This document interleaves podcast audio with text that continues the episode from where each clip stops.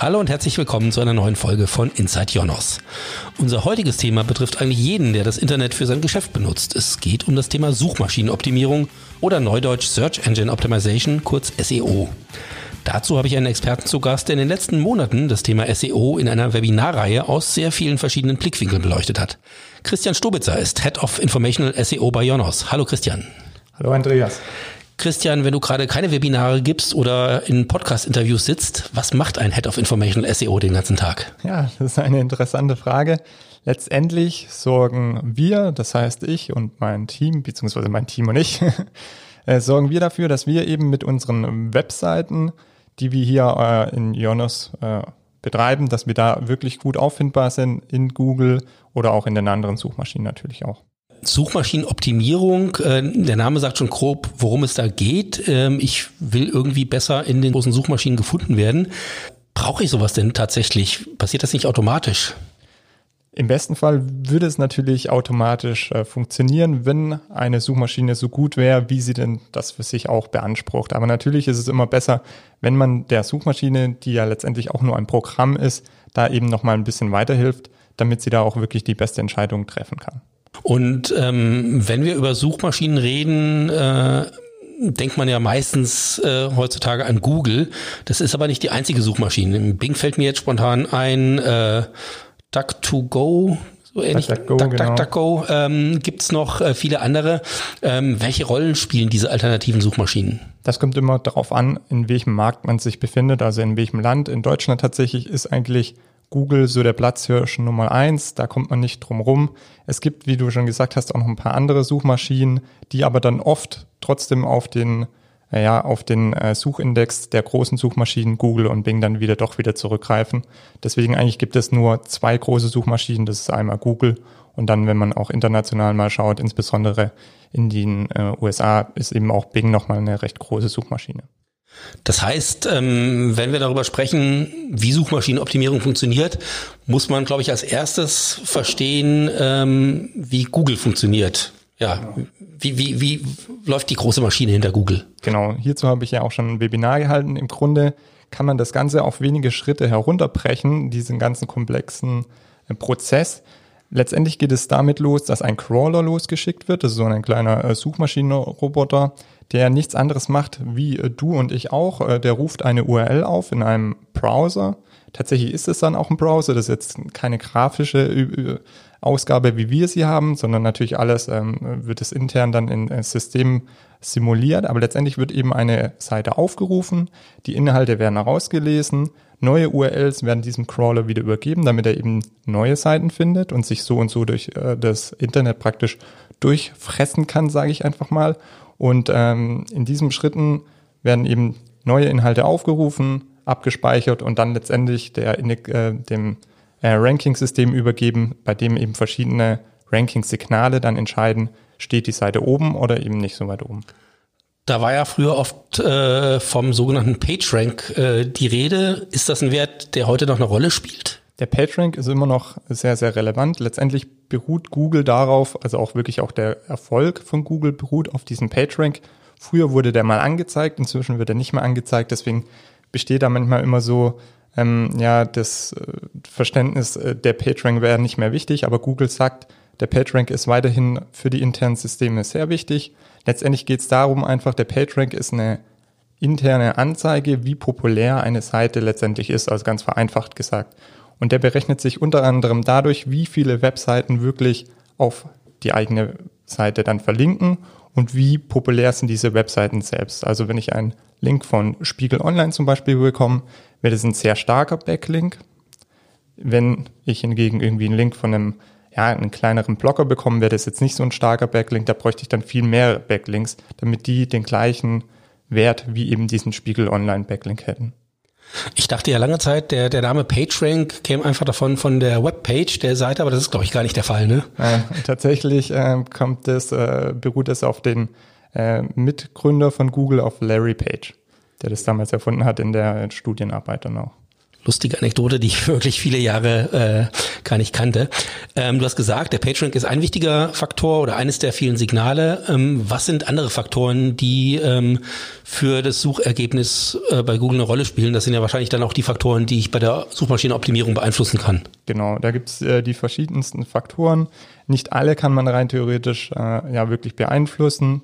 Was zum Beispiel jetzt immer wichtiger werden, es sind User-Signale, also wie verhält sich der User letztendlich auf der Seite. Was man hingegen beeinflussen kann, und das ist immer noch so einer der wichtigsten Faktoren natürlich, äh, das sind die Inhalte auf der Seiten, äh, Seite selber. Das sind einmal natürlich Textinhalte, Bilder äh, oder Videos. Zum anderen sind das aber auch äh, Metadaten, die man praktisch auch nochmal äh, in den meisten Content-Management-Systemen eingeben kann. Äh, beziehungsweise wenn man die Seite selbst in HTML geschrieben hat, kann man die dort auch eingeben. Das ist einmal der Titel, der eben dann auch in den ähm, Suchergebnissen angezeigt wird und dann eben auch nochmal die ähm, Meta-Description. Das ist zwar kein direkter Ranking-Faktor, kann aber auch wieder indirekt einen Einfluss auf das Ranking haben, wenn ich da eben schon ganz gut zusammenfasse, was den Besucher dann auf meiner Seite erwartet, sodass er wirklich dann auf meine Ergebnisse oder auf mein Suchergebnis dann klickt. Denn auch das kann Google wieder auswerten. Wie gut wird so ein Ergebnis in den äh, Suchergebnissen geklickt? Und auch da kann Google wieder das dann bestimmen mit bestimmten ja, statistischen Werten. Ist es jetzt eine gute Klickrate oder nicht? Also scheint dieses Suchergebnis zumindest auf dem ersten Blick schon mal viel zu versprechen und äh, der, der User interessiert sich darauf äh, interessiert sich da, dafür auch oder äh, sagt der User, naja, das hört sich alles ein bisschen komisch an, ich klicke lieber auf das äh, nächste Ergebnis darunter. Du hast gesagt, das Verhalten der Nutzer auf der Seite spielt äh, auch, auch eine große Rolle. Ähm, was, was ist damit gemeint? Also welches Verhalten und wie kann ich das überhaupt messen? Naja, also wie schon gesagt, ist dieses Suchergebnis in den, in den, äh, also dieses ein, der einzelne Eintrag in den Suchergebnissen ist ja erstmal nur eine Versprechung, was den Suchenden auf der Webseite dann entsprechend äh, erwartet. Wenn ich dann praktisch hier schon falsche Versprechungen mache, kann der Suchende natürlich da draufklicken, kommt dann auf die Seite, sieht, das stimmt alles gar nicht, was mir da versprochen wird und geht dann natürlich gleich wieder zurück zur äh, Google-Suche und klickt ein anderes Ergebnis an. Sowas zum Beispiel kann Google relativ einfach messen, weil sie natürlich sehen, okay, da hat einer geklickt äh, und kommt gleich wieder schnell zurück. Scheinbar hat er nicht das gefunden, was ihm da versprochen wurde. Also ist auch die Seite wohl nicht ganz so gut. Das wäre jetzt zum Beispiel eine äh, so eine Metrik, die Google auswerten könnte. Natürlich auch hier muss man wieder aufpassen.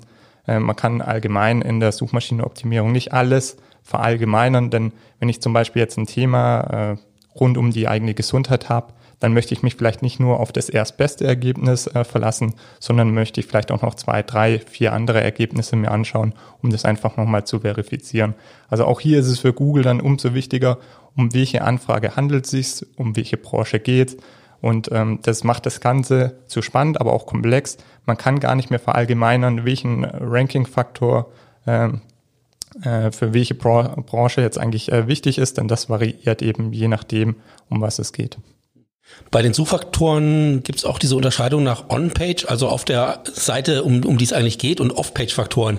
Was können denn Faktoren außerhalb der eigenen Webseite sein, die das Ergebnis beeinflussen? Genau, da wäre eben der wichtigste Ranking-Faktor, der immer noch aktuell ist, eben diese Backlinks.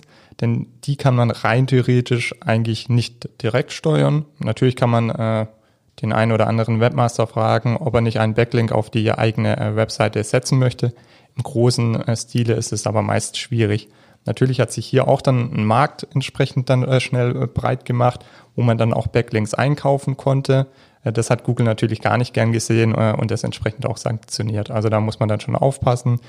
Google sagt immer selbst, naja, wenn man super gute Inhalte hat, dann kommen diese Backlinks, also diese externen Signale von ganz automatisch.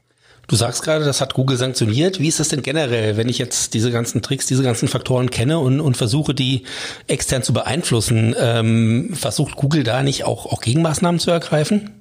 Doch, definitiv. Und da gab es in der Vergangenheit auch größere Updates, die dann äh, doch auch äh, den einen oder anderen äh, SEO erwischt hat, der es vielleicht mit der einen oder anderen Maßnahme auch etwas übertrieben hat. Google versucht hier schon auch äh, gezielt mit Updates äh, hingegenzusteuern. Was Google aber auch macht, sie geben äh, Leitfäden und auch Richtlinien äh, den äh, Webmastern an die Hand, wie sie dann wirklich gute Webseiten sehen, auf was man äh, praktisch achten sollte und was man vermeiden sollte. Eine Entwicklung, die man die, die letzten Jahre ja auch sehr stark gesehen hat, ist, dass es immer mehr Seiten mit responsive Design gibt, Seiten, die für Mobilfunkgeräte optimiert sind. Ähm, Google hat auch selbst einen eigenen Standard ähm, initiiert, diesen AMP heißt er, glaube ich. Ähm, wie wichtig ist das heute für die Suchergebnisse? Das äh, muss man Google äh, wirklich zugute halten. Sie sind schon wirklich dran interessiert, immer die beste äh, Nutzererfahrung wirklich für ihre äh, Suchende zu äh, generieren und auch bereitzustellen. Und deswegen forciert Google solche Themen sehr stark. Hat auch schon sehr lange wirklich angekündigt, hey, wir sehen immer mehr, dass diese äh, Nutzung des Internets sich Richtung Mobile ähm, ja, verschiebt. Deswegen wünschen wir natürlich auch von den Webseiten, die über unserem Service dann letztendlich gefunden werden, dass die sich diesem Trend letztendlich dann auch ähm, praktisch anschließen, damit wirklich der, der Suchende die beste Nutzererfahrung hat. Deswegen ist grad, sind gerade solche Themen wie eben, wie du es schon gesagt hast, dass man eine mobile Webseite bereitstellt und dass diese auch wirklich schnell dann äh, aufrufbar ist, weil wenn man unterwegs ist, hat man nicht immer das schnellste äh, ja, die schnellste DSL-Geschwindigkeit. Äh, deswegen forciert Google wirklich solche Themen, sagt auch, dass das offizielle Ranking-Faktoren sind und pusht die so natürlich auch bei den entsprechenden Webmastern, damit man da eben schaut, okay, wenn ich hier wirklich das beste Nutzererlebnis dem den Suchenden biete, dann wird es auch von Google äh, entsprechend honoriert. Da habt ihr ja sicherlich Erfahrungen von unseren eigenen Websites. Wie hoch ist heute 2020 der Anteil von mobilen Nutzern im Internet? Auch das ist natürlich, äh, kann man nicht verallgemeinern, denn es kommt immer so ein bisschen wiederum auf die Branche an. Äh, auch natürlich äh, insbesondere auf die Zielgruppe dann letztendlich. Also wenn man ein sehr äh, junges Zielpublikum hat, dann ist, kann das schon um die 80 bis 90 Prozent liegen. Äh, oft ist es aber meistens so 60, 40. Äh, also meistens überwiegt der mobile Anteil der User. Mittlerweile spuckt Google ja nicht mehr nur äh, Seiten, URLs als Suchergebnisse raus, sondern oft auch Tabellen, äh, Bilder. Ähm, ich glaube, dahinter liegen sogenannte strukturierte Daten. Ähm, vielleicht kannst du kurz erklären, was es damit auf sich hat. Genau. Wie schon gesagt, ähm, das war ja eigentlich auch so die Eingangsfrage, warum sollte ich Suchmaschinenoptimierung überhaupt machen? Letztendlich helfen wir damit dem Googlebot, äh, die Seite besser zu verstehen. Ähm, meistens macht man das eben dann doch noch mit unstrukturierten Daten. Also wenn man praktisch einfach nur einen Text hat, dann muss sich Google da selbst irgendwie die wichtigsten Bestandteile da rausziehen und diese verarbeiten. Nun kann man das mit diesen strukturierten Daten, man kann sich das vorstellen wie eine, wie eine Tabelle. Eine Tabelle ist eigentlich relativ einfach, sofort verständlich mit ein, zwei Blicken. Wenn ich hingegen die ganzen äh, die ganzen Daten in einem Text verarbeiten würde, müsste man wahrscheinlich schon darüber zwei, dreimal darüber lesen, um das überhaupt zu verstehen und die Daten eben auch in Kontext zu bringen. Und mit so strukturierten Daten kann man das den ähm, Google Bot praktisch auch einfach machen, indem man genau auszeichnet, was was ist. Dann dadurch, dass das eben standardisiert ist, kann das Google dann entsprechend auch besser verarbeiten und dann auch äh, für sich dann auch auf den Suchergebnissen dann entsprechend ausspielen. Und, und wann ist es soweit, dass ich mit meiner Seite wirklich dann mit der Tabelle ganz oben stehe? Ihr habt das ja, glaube ich, in dem Digital Guide von Jonas schon bei dem ein oder anderen Thema geschafft. Genau, auch das ist äh, eine Frage, die leider nicht so einfach zu beantworten ist, weil letztendlich Google äh, nimmt es sich immer selbst heraus, wann sie irgendwas anzeigen und wann nicht. Sie testen auch sehr viel. Äh, sie schauen letztendlich immer, ist es wirklich das beste Ergebnis für den Nutzer? Und da können Sie ja durch so Tests, indem Sie eben schauen, bringt so eine äh, Tabelle zum Beispiel dann entsprechend eine höhere äh, Klickrate für den User. Äh, können Sie immer schauen, ist das das richtige Mittel äh, an dieser Stelle oder nicht. Wichtig ist eben, wie gesagt, dass man einmal diese strukturierten Daten einsetzt, dass man überhaupt Tabellen beispielsweise auch äh, auf seiner Webseite hat und nicht nur alles in, in Textform und dann äh, ist eine Sache immer ganz wichtig, die Google auch sagt, es braucht schon auch ein gewisses Vertrauen in eine Seite. Also meistens relativ schwierig, wenn man eine Seite komplett neu erstellt und dann irgendwie hofft, damit ganz schnell äh, oben zu ranken. Da sagt Google natürlich auch, naja, eine gewisse Historie ist schon nicht schlecht, damit ich dich auch besser einschätzen kann, ob du jetzt wirklich die besten Informationen hast oder nicht. Das heißt, auch wenn ich mit SEO anfange, brauche ich auf jeden Fall erstmal einen langen Atem. Genau, das ist ja auch so dieser Unterschied zu SEA, was ja die bezahlte Suche ist. Bei SEO braucht man wirklich ein bisschen Zeit. Man sagt so meistens, äh, selbst wenn man schon eine etablierte Seite hat, dass es, bis es mal äh, eine Seite wirklich entsprechend stabil rankt, schon bis zu drei Monaten dauern kann. Wenn ich hingegen eine komplett neue Seite habe, muss ich dann äh, mich doch noch deutlich, ja, einen deutlich längeren Atem mitbringen. Genau, SEA ist äh, Search Engine Advertising, also Suchmaschinenwerbung. Ähm, wann sollte ich das einsetzen? Das, äh, wenn man relativ schnelle Ergebnisse sehen möchte, dann ist SEA eigentlich immer die, die, die richtige Wahl. Warum? Im Grunde muss ich einfach nur meine äh, Ad-Copies, also meine Anzeigentexte äh, in das System einpflegen, muss sagen, wie viel äh, bin ich bereit dafür auszugeben und dann kann praktisch meine Anzeige äh, in wenigen Stunden dann direkt live gehen. Nachteil ist natürlich, ich bezahle für jeden Klick auf meine Anzeige, was beim SEO hingegen nicht der Fall ist, denn das ist letztendlich äh, die organische Suche, das ist alles kostenlos. Sprich, bei SEO brauche ich ein bisschen länger, dafür ist es kostenlos. Bei SEA sehe ich sofort äh, die Ergebnisse, dafür muss ich aber jeden, für jeden Klick eben auch zahlen. Das heißt, die Suchbegriffe, die ich äh, mit Geld bewerbe, sollte ich mir auch vorher wirklich sehr gut überlegen. Genau, das ist äh, ganz wichtig ähm, und letztendlich muss man es dann äh, für sich durchkalkulieren, äh, wie viel Klicks brauche ich denn, bevor ich eben dann auch da äh, ja eine Transaktion erziele, wie viel ist diese Transaktion wert und dementsprechend kann man sich für sich das dann auch äh, berechnen, ob sowas Sinn macht oder nicht. Wir sind jetzt mit Jonos äh, natürlich ein, ein, relativ großes Unternehmen. Ähm, lohnt sich das denn auch für einen kleinen Handwerksbetrieb, ähm, für, einen, für einen kleinen Laden, der ein lokales Ladengeschäft hat, Suchmaschinenwerbung zu betreiben? Das kann sich durchaus lohnen. Wie gesagt, da muss man immer drauf äh, schauen, wie groß ist denn die Konkurrenz, denn unter anderem die Konkurrenz bestimmt auch die Klickpreise. Wenn ich natürlich hier super hohe, äh, eine super hohe Konkurrenz habe mit meinem Produkt oder mit meinem Service, aber vielleicht gar nicht so viel äh, verdiene, dann äh, kann es sein, dass es sich nicht lohnt. Hier muss man immer ein bisschen abwägen. Aber hier könnte dann zum Beispiel gerade auch wieder äh, SEO interessant sein, denn da ähm, kann man gerade in dieser lokalen Suchmaschinenoptimierung auch nochmal für viel Sichtbarkeit äh, sorgen. Wir nehmen jetzt hier einen Podcast auf. Deine Webinarreihe gibt's auf YouTube. Audio und Video spielen eine immer größere Rolle im Internet. Die, die Internetleitungen werden auch schneller. Ähm, wie geht Google damit um? Denn so einen Podcast zu indizieren ähm, ist ja nicht so ganz einfach. Genau, das war lange Zeit für Google sehr, sehr schwierig. Deswegen haben vor allem so Textseiten dominiert. Den Text kann man relativ einfach auslesen äh, abspeichern und dann auch verarbeiten. Äh, Im Fall von einem Podcast muss jetzt erstmal äh, diese ganze Aufnahme muss ja erstmal transkribiert werden äh, und dann kann Google praktisch, wenn das dann in Textform vorhanden ist, kann da erst äh, die, die üblichen anderen Prozesse greifen.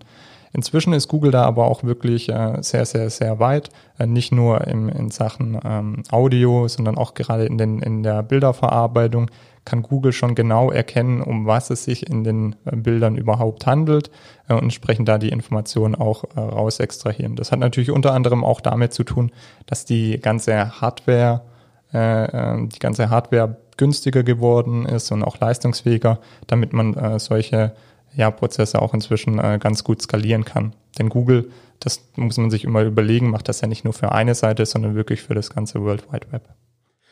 Eine Folge der Webinarreihe hat sich mit den Google Quality Rater Guidelines beschäftigt. Habe ich vorher noch nie gehört. Was hat es damit auf sich? Ja, das ist eigentlich ein, ein, ein sehr spannendes äh, Dokument, die, das wirklich jeder durchgelesen haben sollte, der sich mit der äh, Suchmaschinenoptimierung äh, befasst.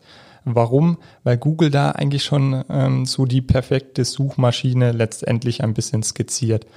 Die äh, Google Quality Rater Guidelines sind, äh, wie der Name eigentlich schon sagt, Guidelines, also Richtlinien, anhand dessen menschliche äh, Quality Rater bestimmte Suchergebnisse und bestimmte ähm, ja, äh, Suchergebnisresultate dann auch wirklich bewerten. Also das ist wirklich dann wie so ein Fragebogen. Man bekommt praktisch ein, äh, ja, ein Suchbegriff, dazu dann das entsprechende Suchergebnis und dann müssen die Quality Rater Guideline, äh, die Quality Rater anhand dieser Guideline eben bewerten, sind diese Ergebnisse gut, sind sie mangelhaft und äh, warum sind sie mangelhaft und da gibt es eben verschiedene Faktoren. Und, und was passiert mit diesen Bewertungen dann, wenn die gemacht wurden? Ja, da könnte man ja jetzt irgendwie auf die Idee kommen, okay, äh, damit könnte praktisch ein so ein Quality Rater, könnte damit äh, einzelne Seiten hoch und runter stufen. Das sagt Google aber ganz klar, nein, das ist nicht der Fall. Wir benutzen diese Daten lediglich, um unsere Algorithmen wieder zu trainieren. Also das ist praktisch so das Ausgangsmaterial für den Algorithmus, äh, zu schauen, hey, habe ich eigentlich gute Arbeit gemacht oder nicht?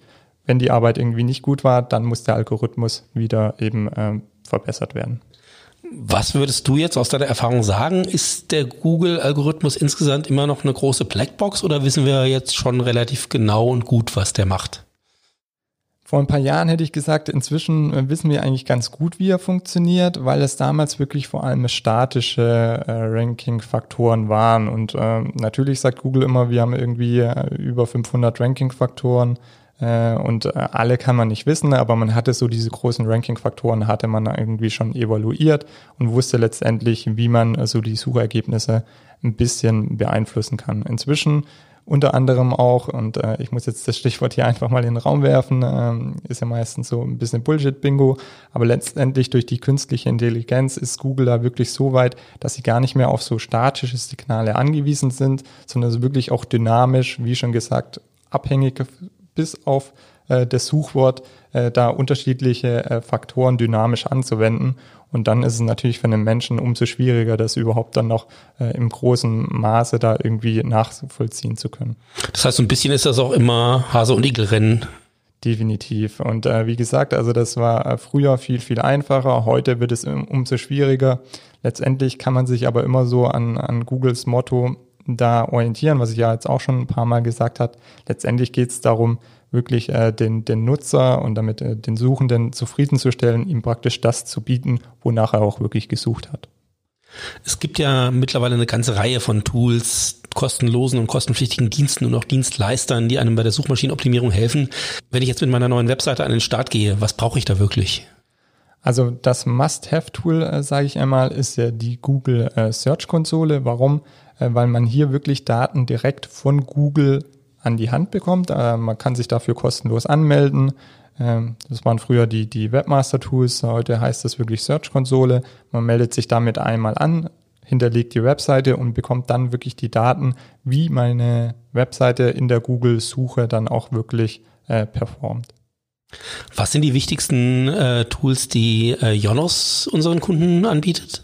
Wir haben hier den äh, Ranking Coach. Das ist wirklich ein Tool, wo einem so ein bisschen äh, Schritt für Schritt erklärt, auf was es eigentlich äh, bei der Suchmaschinenoptimierung ankommt, wo vielleicht auch noch Lücken sind, wo ich mit der eigenen Webseite noch mal ein bisschen nachoptimieren muss. Das ist praktisch so wirklich, wenn man sich der, der Suchmaschinenoptimierung auch so das erste Mal annähert und hier ein bisschen an die Hand genommen werden möchte. Gibt es irgendeine Grenze, wo man sagen kann, soweit kann ich äh, das mit SEO alles noch alleine machen, mit der Hilfe von einem Anbieter wie Jonas zum Beispiel, aber irgendwann brauche ich auch eine externe Agentur zur Hilfe. Kann man sagen, wo, wo diese Grenze verläuft? Letztendlich ist natürlich immer die Frage, wie viel Zeit möchte ich in äh, die Suchmaschinenoptimierung äh, stecken letztendlich kann man alles sich selbst beibringen. Das braucht aber natürlich äh, ja, Zeit, Muse und man braucht natürlich auch so ein bisschen technisches Verständnis, weil letztendlich ist ja die Suchmaschine nichts anderes als ein großes Programm. Und da hilft es schon, wenn man sich so ein bisschen mit der IT auskennt, äh, mit den, ja, wie Programmier, also wie Programme letztendlich dann auch denken und funktionieren. Wenn man hier praktisch äh, da motiviert ist, kann man da, glaube ich, vieles auch alleine machen. Äh, ansonsten äh, lohnt es sich, dass man sich im ersten Schritt vielleicht erstmal so Tools äh, praktisch anschaut und äh, äh dann äh, erwirbt, wie eben den Ranking Coach. Wenn man hingegen dann wirklich große, komplexe Seiten ha hat, dann macht es durchaus Sinn, dass man auch mal bei einer Agentur anfragt, ob die da unterstützen können. Wir haben es jetzt in den letzten 20 Minuten gehört, die SEO-Welt ist ständig in Bewegung. Wo geht die Reise hin? Was sind aus deiner Sicht so die großen Trends der nächsten Jahre?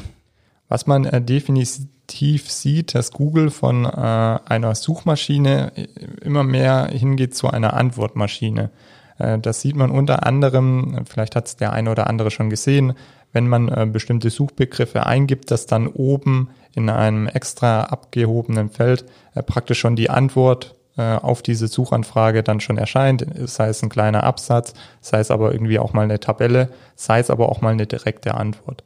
Was also Google vor allem macht, ist, dass sie äh, schauen, dass sie zum einen mal die Informationen so schnell wie möglich liefern, zum anderen mal aber auch dafür sorgen, dass der User im besten Fall gar nicht mehr oder gar nicht mehr so schnell die äh, Google-Suchmaschine äh, verlassen muss.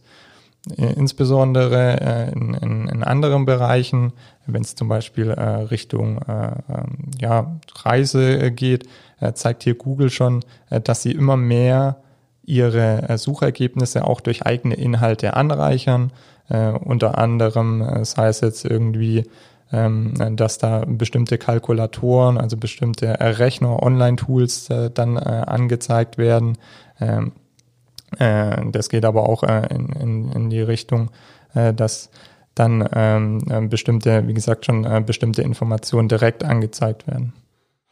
Das heißt, Google wird damit eigentlich aber auch äh, zu einem Wettbewerber von vielen Webseiten. Definitiv. Und das ist so ein bisschen äh, die Frage, die sich jeder äh, Webseitenbetreiber äh, stellen muss. Insbesondere wenn wir jetzt auch wieder auf die strukturierten Daten zum Beispiel zum, äh, zu, zu sprechen kommen. Äh, man macht es Google natürlich sehr, sehr einfach, die eigenen Inhalte zu verstehen, auszuwerten, bei sich abzuspeichern. Und im blödesten Fall äh, nutzt Google dies, um diese Informationen aggregiert dann wieder selbst auf der eigenen Seite ähm, auszuspielen. Und wenn man eben nicht aufpasst, verliert man den Besucher direkt äh, an Google selbst. Natürlich für den Suchenden ist es immer noch die beste Nutzererfahrung. Für mich als Webseitenbetreiber ist es aber durchaus ein Problem, wenn ich irgendwie äh, schon schaue, welche Inhalte ich bereitstelle, Google diese dann aber selbst für sich in den Suchergebnissen nutzt und ich letztendlich gar nicht mehr in den Kontakt mit den äh, Besucher dann komme. Zum Schluss, wenn wir dich als Experten jetzt hier haben, ähm, eine Frage, die sicherlich viele Zuhörer interessiert. Ähm, was wären so deine Top 3 Tipps, mit denen unsere Zuhörer die Auffindbarkeit ihrer Website mit möglichst wenig Aufwand verbessern können? Ja, also äh, erster Schritt ist natürlich immer äh, ganz wichtig. Man muss sich äh, erstmal gut überlegen, nach äh, was äh, der Nutzer überhaupt sucht und was er damit dann auch verbindet, also was er auffinden möchte. Dafür äh, reicht es häufig schon aus, dass man selbst mal das Keyword, also das Suchwort, äh, wo man eben äh, davon ausgeht, dass das das Richtige ist, einfach mal in die Google-Suche, äh, in, in die Google-Suche eingibt, sich die zehn Ergebnisse mal anschaut und dann äh, praktisch schaut, ist es auch wirklich, äh, sind die ähnlich, um was geht's da äh, denn das gibt immer schon mal das erste Anzeichen, wie die eigene Seite dann auch aufgebaut äh, sein sollte, beziehungsweise welche Inhalte da auch gespielt werden sollte. Denn oft äh, denkt man äh, vielleicht von sich irgendwie äh, und erwartet da was ganz anderes. Letztendlich zeigt die Google-Suche aber immer die, die, die wahre Erkenntnis letztendlich, denn Google zeigt das an, was der User auch wirklich will. Also das ist immer so der, der, der erste Tipp, dass man einfach die Google-Suche selbst auch für seine äh, Suchergebnisse nutzt und sich genau anschaut, was dafür überhaupt rankt. Dann äh, der zweite Tipp, äh, wie gesagt, ähm, man sollte wirklich äh, äh nicht nur schauen, was dann ähm, praktisch äh, dann äh, wirklich erfordert ist, sondern man sollte auch schauen, dass man diese Top 10 Ergebnisse im besten Fall mit der eigenen Seite äh, dann nochmal übertrifft. Also die Inhalte, die dort zu finden sind, ob man die nicht nochmal besser machen kann, ob man die nicht nochmal ein bisschen besser darstellen kann, ob man die nicht nochmal ein bisschen äh, mit anderen Inhaltselementen äh, wirklich erweitern kann, damit der Nutzer da wirklich nochmal einen größeren Mehrwert hat von den Ergebnissen, die er sowieso schon vorfindet, weil sonst wird es natürlich schlecht, wenn ich praktisch nur eins zu eins äh, das Gleiche äh, dann praktisch äh, anbiete. Und äh, der letzte Tipp wäre wirklich, äh, die Tools zu nutzen, die Google einem äh, auch wirklich anbietet und äh, die Richtlinien. Ähm, zum einen mal die, die Google Search Konsole, weil man hier wirklich schon mal einen ersten Einblick äh, bekommt, wie gut funktioniert eine Webseite überhaupt. Äh, gibt es vielleicht hier auch Suchwörter, äh, auf die äh, ein Suchender schon auf meine Webseite stößt, die ich aber vielleicht noch gar nicht so optimiert habe. Äh, einfach diese Tools nutzen, um mit diesen Daten dann auch wirklich äh, das Beste rauszuholen. Vielen Dank, Christian, für diese Einblicke in ein sicher nicht ganz einfaches Thema. Wenn Sie sich eingehender mit dem Thema SEO beschäftigen wollen, finden Sie alle sechs Folgen unserer Webinarreihe Suchmaschinenoptimierung erfolgreich anwenden auf unserem YouTube-Kanal. Den Link packe ich selbstverständlich in die Show Notes. Und natürlich freuen wir uns wieder über Kommentare, Fragen und natürlich auch einen Daumen hoch für unseren Podcast. Seit dieser Ausgabe finden Sie Inside Jonas übrigens auch bei Amazon Music und bei Audible. Vielen Dank fürs Zuhören, machen Sie es gut und bis zum nächsten Mal.